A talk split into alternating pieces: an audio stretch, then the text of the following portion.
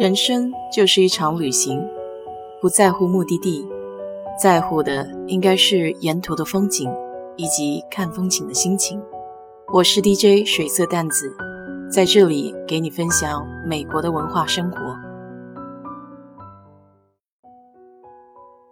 昨天居然发现我爱吃的蛋糕上的奶油那么容易做，超市里就有现成的液态鲜奶油。直接拿搅拌器打发几分钟就可以了。因为这疫情，有一段时间我没有去中国城了。今天家里的零食没了好久，实在忍不住，就开车去了中国城的超市。休斯顿的中国城靠近八号公路和百利大道交界的地区，绵延好几条街区，人气比较高的有敦煌、黄金，还有顶好广场。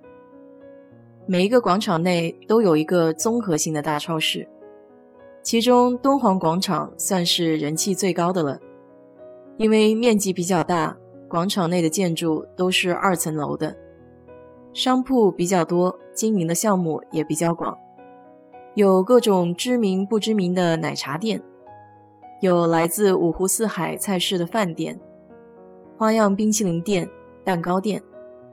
还有好几家唱卡拉 OK 的地方，这个广场多是年轻人爱在周末的晚上聚集的地儿。敦煌广场代表超市是大中华，那个超市的地点很有意思，前前后后开了好几家综合性的超市，可是没过多长时间就会关门。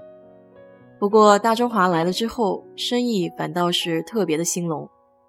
周边饭店的老板也都很乐意从他们家直接进货，不仅少了运输的麻烦，省了送货的费用，还能保证菜品的新鲜。我喜欢大中华，还是因为零食比较全一些，像是稻香村爆浆麻薯椰子味的，卫龙的麻辣海带都可以买到。唯一一点不好就是零食的种类时有时无。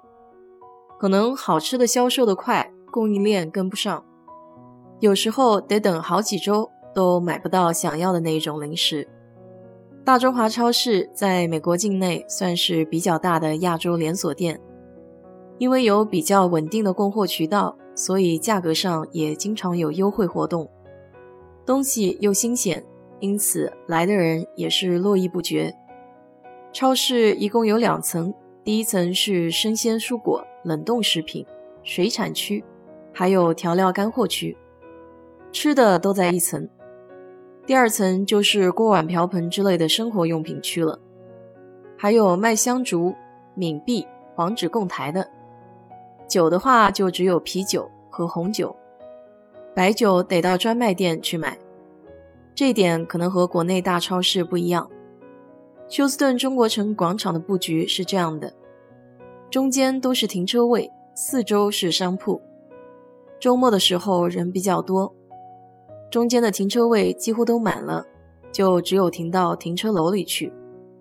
我自己倒是很乐意把车停在停车楼里，因为休斯顿夏天特别的热，停在外面不一会儿汽车盖就可以煎鸡蛋了。和国内不一样，这里停车不收费，但是千万别停残疾人车位。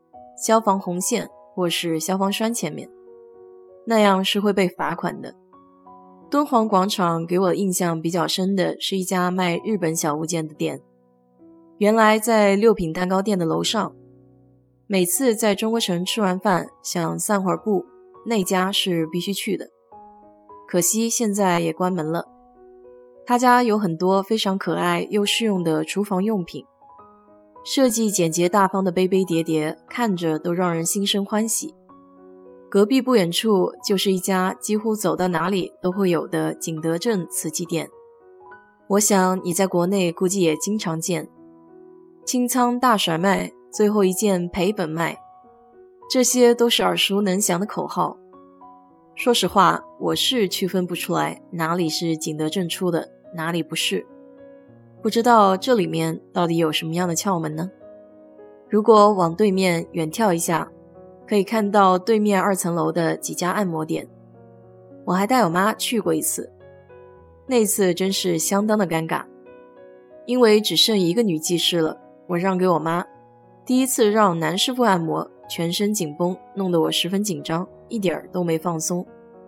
赶紧草草结束，闪人。这里的按摩师傅大多是半路出道的，因此在技艺上和国内正规学校出来的相比，还是有一定的差距。不过他们挣的也是辛苦钱，每天都得干到夜里十点多钟，也挺不容易的。敦煌广场里还有两家湘菜馆，几乎是门对门，拿手好菜都是剁椒鱼头。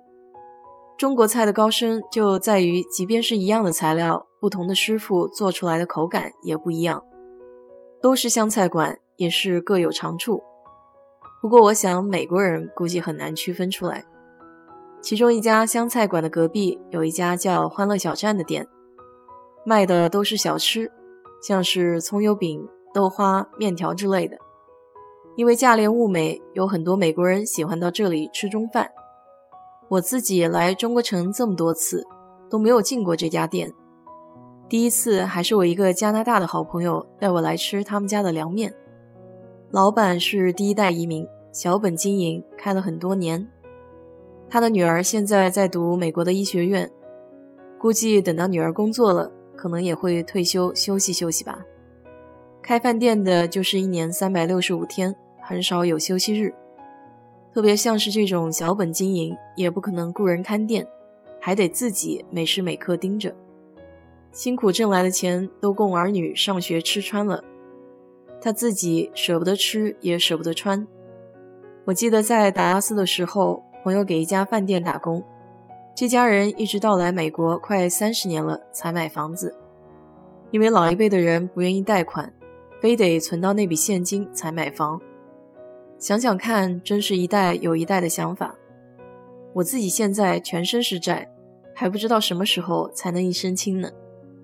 七七八八絮叨了很多，也没什么主题，就扯扯身边看到的事和人。这也只是休斯顿中国城的一个小角落。以后空了和你讲讲更多的故事。好了，今天就聊到这里吧。如果你对这期节目感兴趣的话，欢迎在我的评论区留言，谢谢。